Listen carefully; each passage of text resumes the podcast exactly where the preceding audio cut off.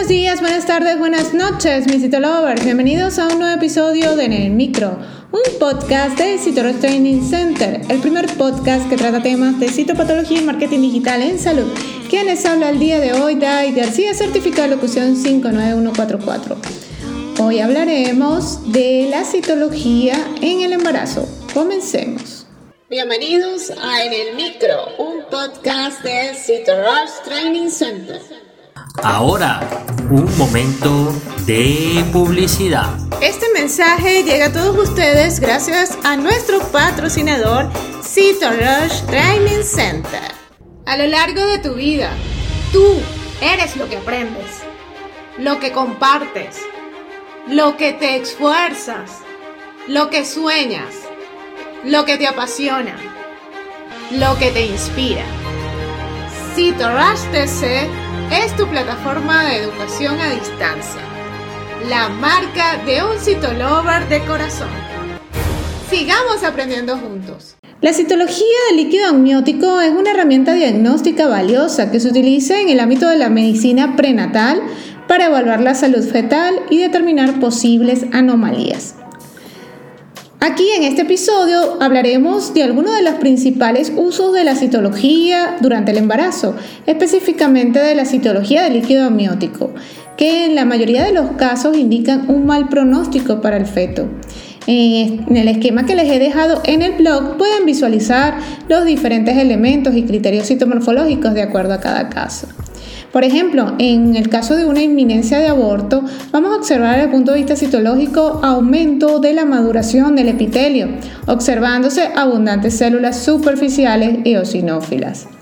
En el caso de muerte fetal, vamos a ver eh, evidenciado en la citología la aparición de células profundas.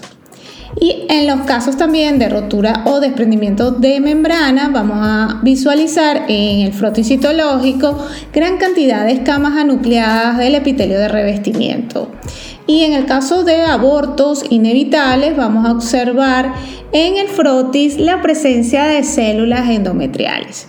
Adicionalmente, existen otros estudios complementarios que sirven, por ejemplo, para la evaluación del desarrollo pulmonar fetal en este caso vamos a ver presencia de células específicas como las células epiteliales laminares que pueden indicar la madurez pulmonar fetal.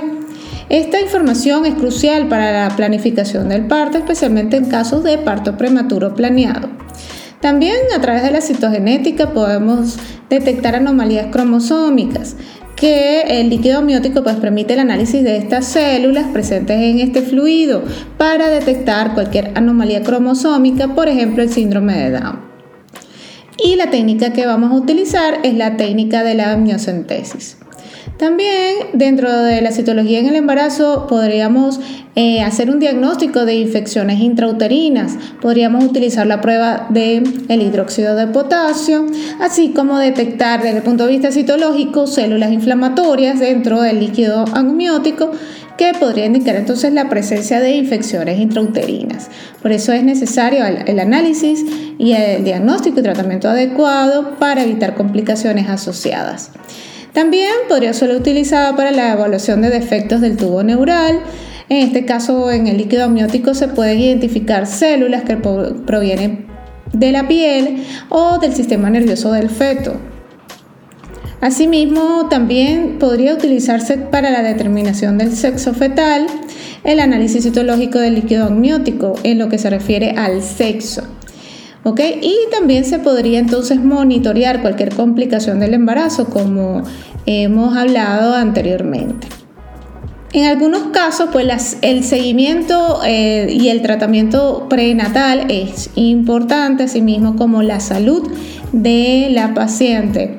Asimismo, se puede utilizar la citología para evaluar pues, la efectividad de ciertos tratamientos prenatales específicos, como la administración de algunos medicamentos.